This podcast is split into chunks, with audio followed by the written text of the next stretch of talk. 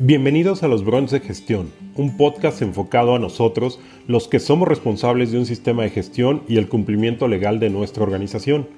Aquí hablamos de normas ISO, cumplimiento legal, auditorías de certificación y su entorno para poder implantarlas en una organización. Todo de una forma sencilla, práctica y muy aterrizada. Yo soy Luis Contreras de SBC Consulting, un fiel creyente que los sistemas de gestión y el cumplimiento legal son el camino adecuado para tomar mejores decisiones en la organización. Así que prepárate para disfrutar el brunch y empezamos. Muy buenos días, muy buenas tardes o muy buenas noches, dependiendo a qué hora estés escuchando este podcast, el capítulo de este podcast. Te doy la más cordial bienvenida. Mi nombre es Luis Contreras de SBC Strategic Business Consulting y el día de hoy vamos a hablar de uno de los puntos de la norma ISO 9001 en su versión 2015, que es el punto de roles, responsabilidades y autoridades en la organización. Antes de iniciar a hablar ya directamente sobre el tema. Le quiero dar, le quiero enviar un saludo a todos nuestros podescuchas que están en Estados Unidos. Ustedes son, representan el 30% de nuestra audiencia y los quiero saludar. Quiero darles las gracias por su tiempo que siempre nos dedican para estar aquí en este podcast y pues seguimos esforzándonos para que sigan escuchándonos en esta, en esta transmisión del brunch de gestión. Que en este caso pues vamos a hablar de calidad, ¿no? Va a ser un brunch de calidad. Y bien, como les había comentado hace un rato, pues bueno, vamos a hablar el día de hoy del concepto de roles, responsabilidades de autoridades en la organización, por lo que para la implantación de este apartado de la norma, primero que nada es necesario dejar claras las diferencias existentes entre lo que es autoridad y responsabilidad, por lo que vamos a iniciar con el concepto de autoridad ya que es un concepto del que no todos los puestos de la organización cuentan al realizar sus actividades. Es decir, quiero hacerles algunas preguntas para ver si podemos responderlas en conjunto, ¿no? Pero, ¿quién puede contratar personal en una organización? ¿Cualquier puesto puede contratar personal? ¿Quién puede despedir a personal en una organización? Nuevamente, cualquier puesto de la organización puede despedir al personal. ¿Quién puede autorizar pagos a proveedores? cualquier puesto los puede autorizar? Pues obviamente no, habrá algunos puestos que sí tengan ese nivel de autoridad y habrá otros puestos que no lo tengan, por lo que es importante definir muy bien cuáles puestos gozan o tienen esos niveles de autoridad y cuál sería el nivel que, tendrían marcado, qué grado de autoridad tienen y cuál sería su nivel que tengan dentro de la organización. Esto es mucho, muy importante definirlo en cualquier organización. Entonces, si de entrada se dan cuenta, pues estamos hablando de puestos. Tendremos que tener ya un listado de todos los puestos que tenemos en la organización. Y ahora esos puestos tienen que tener distintos niveles de autoridad. Ahí es donde empezamos a perfilar y podemos darnos cuenta de cuáles son las herramientas que son necesarias, herramientas administrativas necesarias para poder hacer de este, esta parte de la autoridad. Respecto a las responsabilidades, pues es necesario precisar que están presentes en todos los puestos de la organización y como tal se deben de definir esas responsabilidades por cada puesto.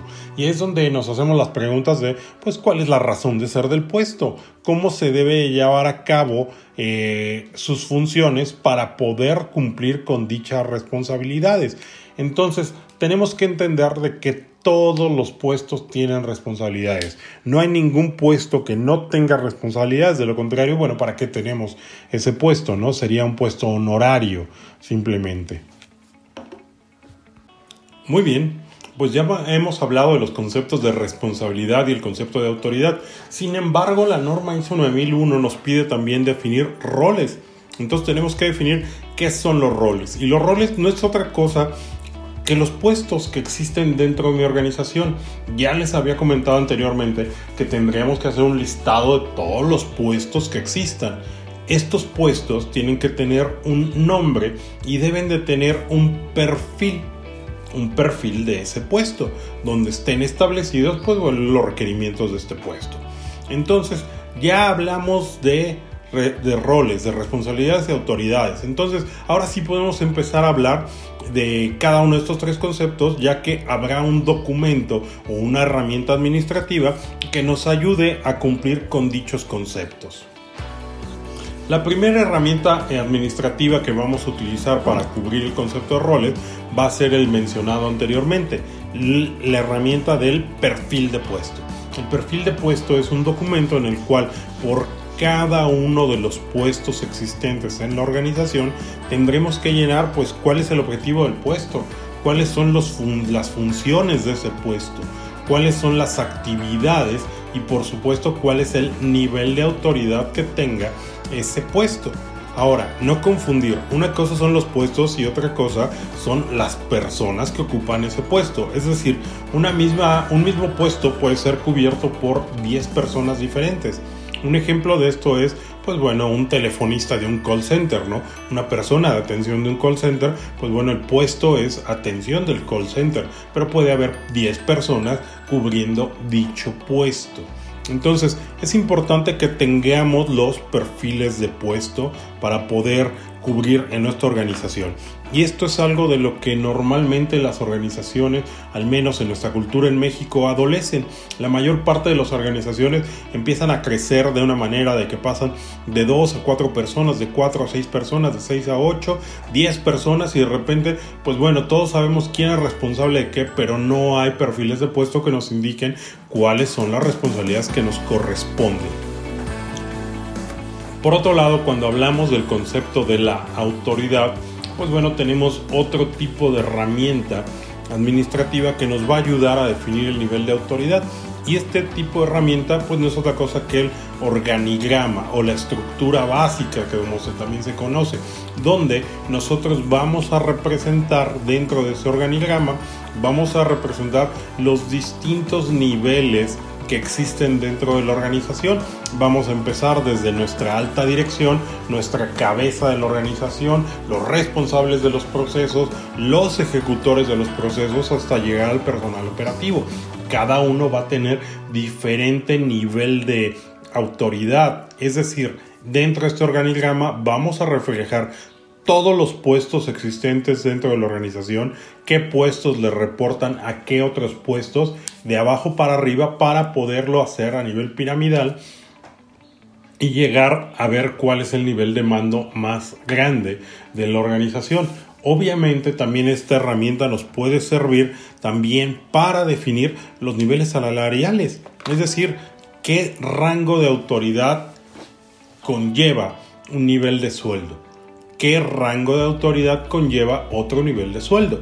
Es decir, esto nos va a permitir también empezar a darle una estructura financiera a nuestra organización que vaya de la mano de nuestra estructura organizacional.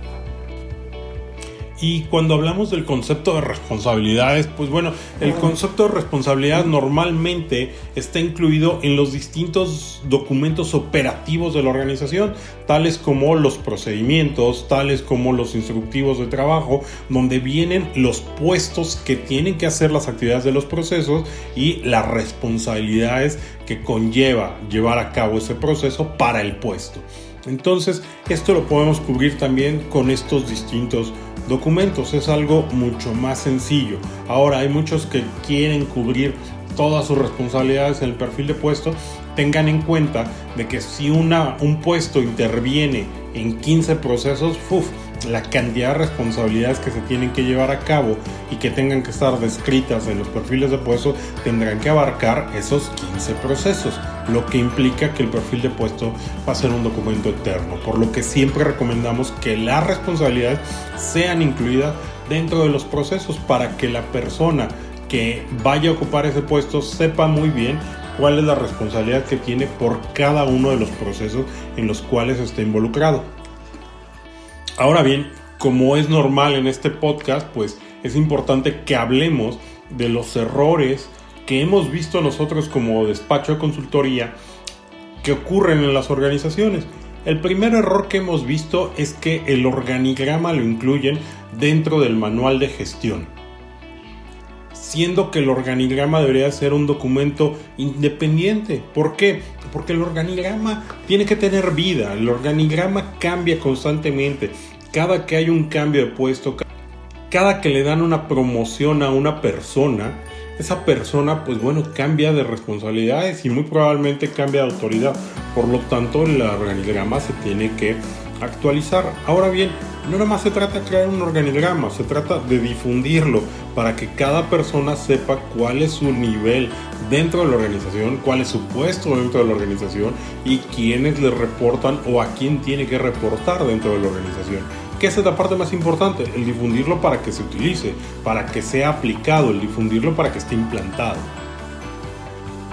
Otro error muy común que hemos detectado en este concepto en este criterio de la norma es que los perfiles de puesto se crean una sola vez, se guardan en una carpeta, se guardan en un cajón o se quedan simplemente en una computadora y nadie conoce los perfiles de puesto. Es decir, no difunden los perfiles de puesto con el personal para que ellos sepan qué es lo que tienen que cumplir, cuál es su nivel de autoridad, cuáles son las responsabilidades que tiene que hacer, a qué se dedica, cuál es el objetivo de su puesto.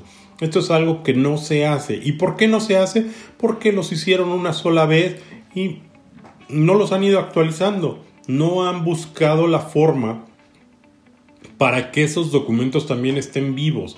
Dado que no los difundieron, se quedaron guardados y pues bueno, no los pueden difundir ahora porque ya no están actualizados, porque han cambiado las responsabilidades, la asignación de puestos ha cambiado y esto no lo actualizaron. Entonces, desde ahí también tenemos otro problema en la organización. Un tercer problema que es de lo más común es que la alta dirección somos muy dados en reuniones, tomar decisiones y cambiar los procesos ahora decidimos que fulanito A ya no va a ser el proceso, sino lo va a llevar fulanito B. Y esa decisión la tomamos en menos de 10 segundos y no analizamos los impactos que conlleva. ¿Por qué? En esos cambios, pues bueno, el perfil de, el perfil de puestos va a cambiar y muy probablemente el organigrama va a cambiar. Pero si no hay alguien que registre esos cambios, empezamos a generar obsolescencia en el concepto de los roles, en el concepto de las responsabilidades y en el concepto de autoridades de la organización. Y eso pues a la larga se refleja muy, sí, muy, muy fácilmente. Al paso de un año toda tu documentación va a ser obsoleta y no estará claro a quién le corresponde o no hacer los cambios. Y esto desgraciadamente es algo que fomentamos desde la alta dirección. Si quieres saber más sobre este concepto de roles, responsabilidades y autoridades en la organización relacionados a la norma ISO 9001, te invitamos a que tomes el curso de interpretación de la norma ISO 9001 en su versión 2015. Ya está disponible on demand, online, a través de los links que te dejamos en la descripción del curso. Regresamos. Muy bien, mis queridos integrantes de la tribu de gestión, espero que estos tips que te estamos compartiendo sobre este punto de la norma ISO 9001 te ayuden a vislumbrar, a que quede un poco más claro el cómo se debe de llevar a cabo el cumplimiento de este requisito. Esperemos que los errores que te hemos compartido de las organizaciones te sirvan a ti para pues, no cometerlos, para que busques una manera más eficaz de cumplir este requisito y que por supuesto esto ayude a fortalecer a tu organización en el cumplimiento y en la implantación de un sistema de gestión de la calidad. Por mi parte es todo, yo soy Luis Contreras de SBC Strategy Business Consulting y si te agrada este tipo de contenidos te pido que los compartas, habrá una persona con la cual lo puedas compartir, que sepas que es de utilidad, danos una manita arriba y déjanos, en tus, déjanos tus comentarios déjanos, que déjanos saber qué te pareció el material y déjanos saber también tus dudas ¿no? sobre qué otros temas quieres que hablemos. Muchas gracias, ten un gran día.